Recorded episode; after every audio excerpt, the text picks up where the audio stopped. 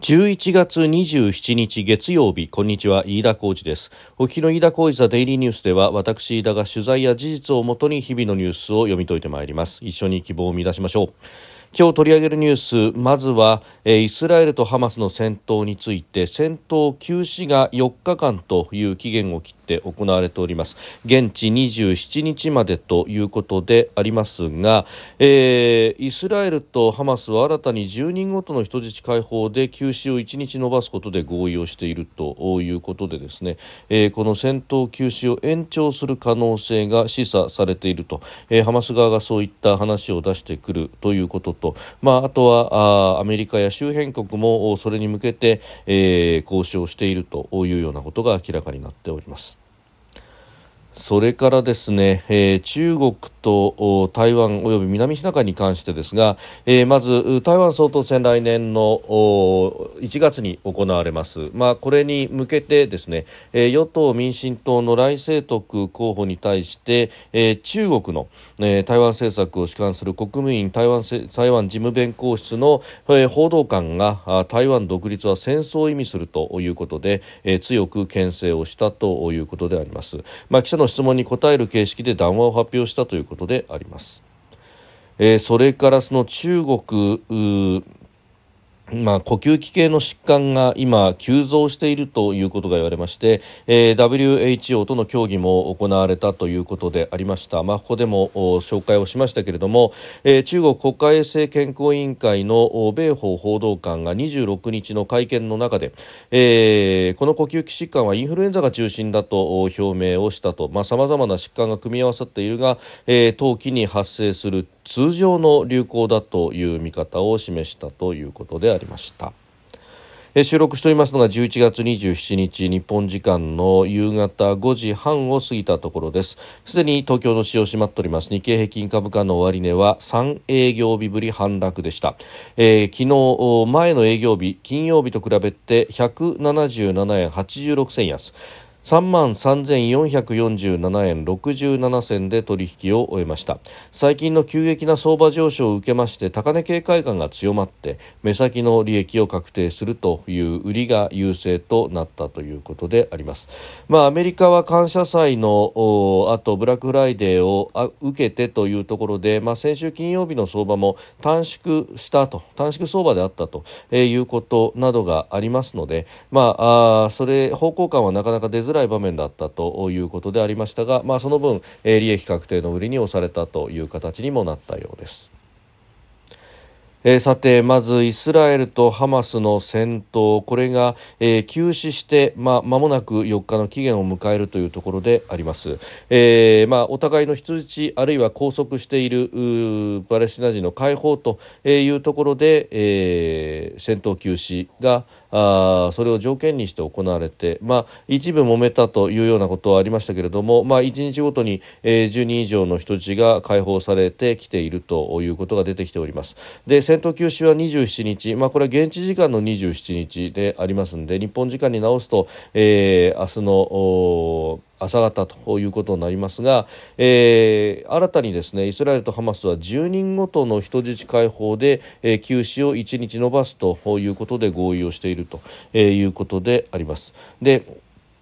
まあ、バイデン大統領ら、まあ、アメリカサイドもですねイスラエルに対して、えー、休戦の延長というものを、まあ、かなり強く推しているというようなこともあります。で、まあ、ハマス側としては、まあ、人質があ50人解放することで合意をしていて、まあ、これを少しずつ少しずつ出してきていると、えー、いうことで、えー、ありますんで、まあ、あそして、えー、こうして、まあ、休止が長引けば、まあ、その分ですね、えーまあ、人の安全命というものは助かっていくということ、まあ、ただ、えー、イスラエル側としてはハマスの殲滅というものを狙って、えー、おりますんで、まあ、あこの休止というものがどこまでということと、まあ、その先の落としどころというのがまだなかなか見えてこないというところであります。まあ、ハマス側は逆にイスラエルどころか、まあ、カリフ制の国家を建てるんだという原理主義的なところを標榜はしているということでありますので、えー、お互いに折り合いは全くついていないという状況、まあ、まずはこの、えー、休止というものを長くすることによって、えー、次の解決策というのを見出すというのが、まあ、国際社会、まあ、これはうん特に国際世論にアメリカも押されているというところもありますしまたイスラエル国内の世論も、えー、時間が経過するとともに、まあ、イスラエ、えー、イスラエルの今のネタニヤフ政権その落ち度であったりとかに対して、えー、どういう反応が国内から出てくるのかというようなところになってきそうであります。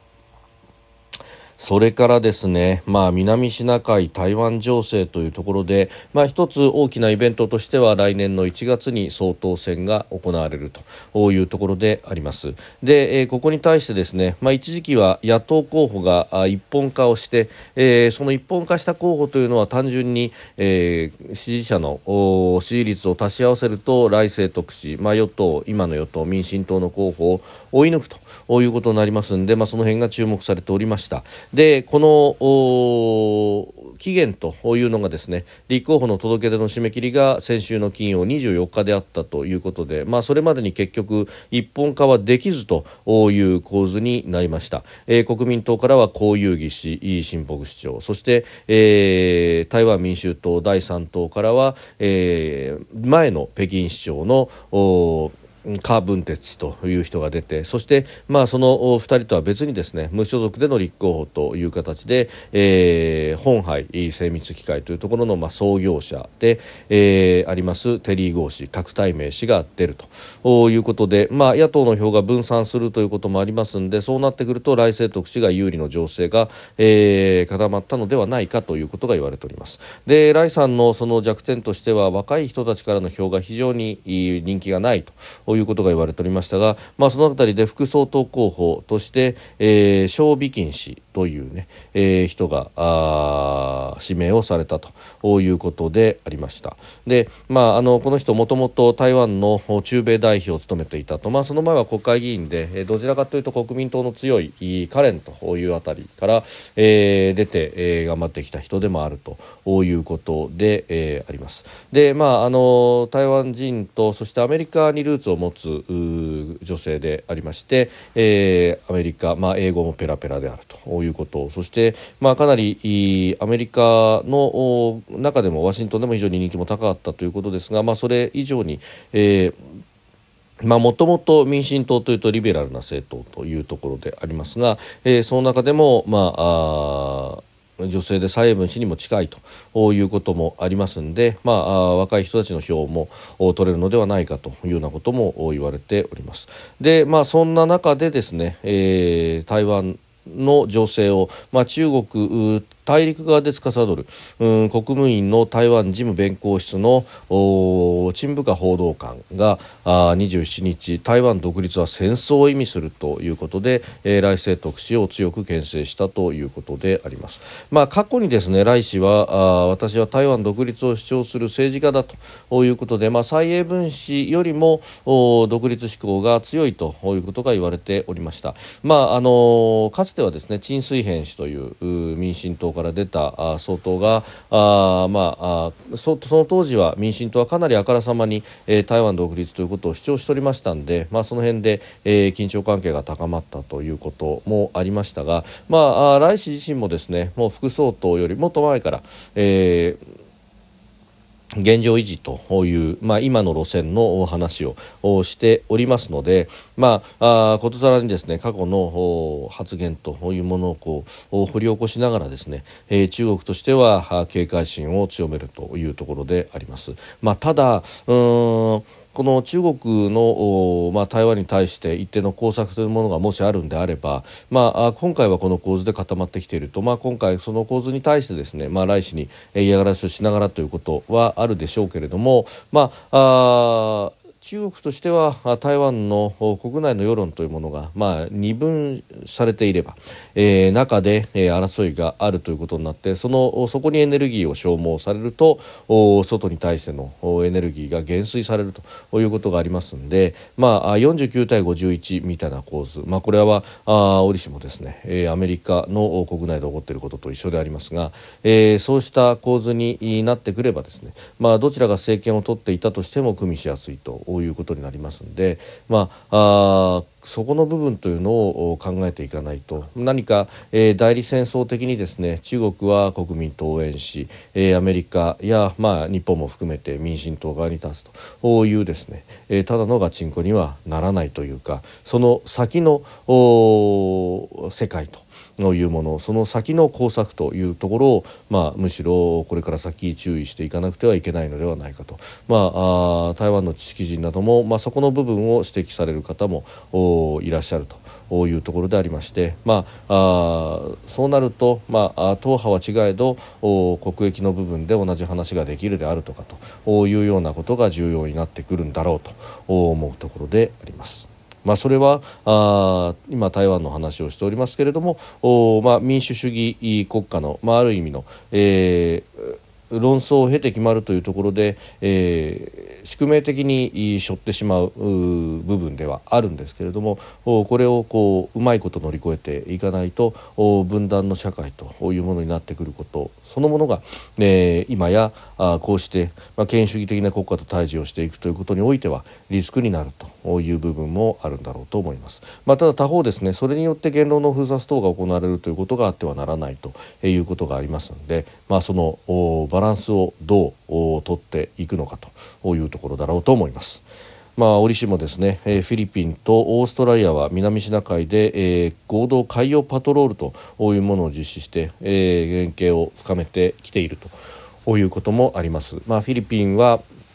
日本も、えー、海上保安庁などが能力構築支援等々を行う等々、えー、非常に、うん、活発に交流をしている国の一つでもあるということであります。まあ、こうしたですね、えー、結びつきというものを、まあ、原爆さんのレベルで、えー、やっていくというのは非常に大事になるのではないかと思います。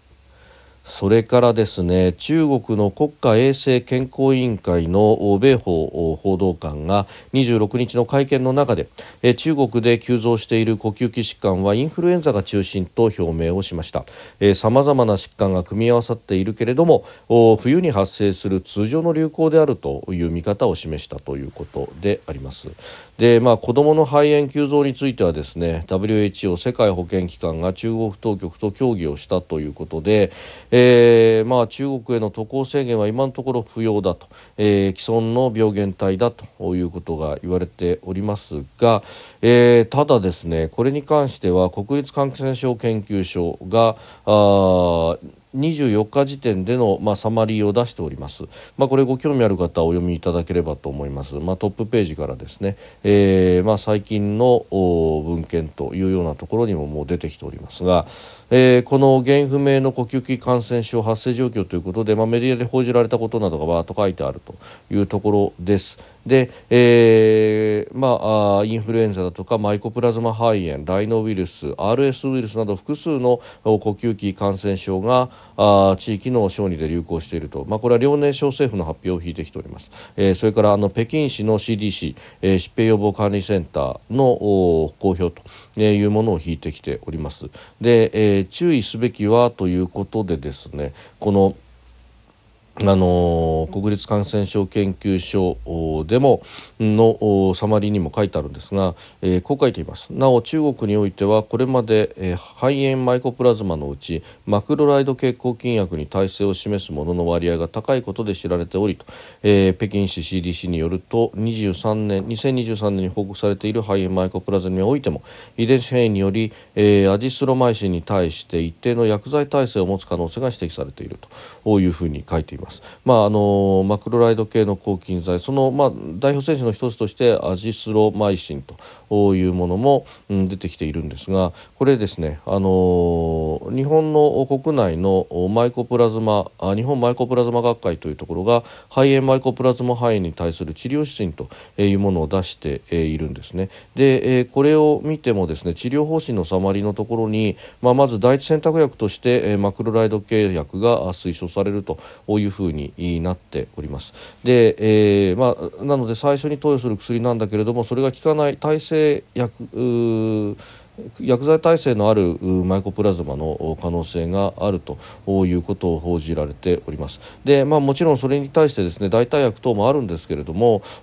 ただ代替薬の中にはですね8歳未満には、原則禁忌であるというような薬もあったりいたします。で重篤な場合にはステロイドの全身投与ということになるんですけれども、まあ、ご案内の通りステロイドの場合は安易な投薬というものは、まあ、あ控えるべきだということ、まあ、この指針の中でもですね、えー、そうしたことも、まあ、小児版の中には書いてある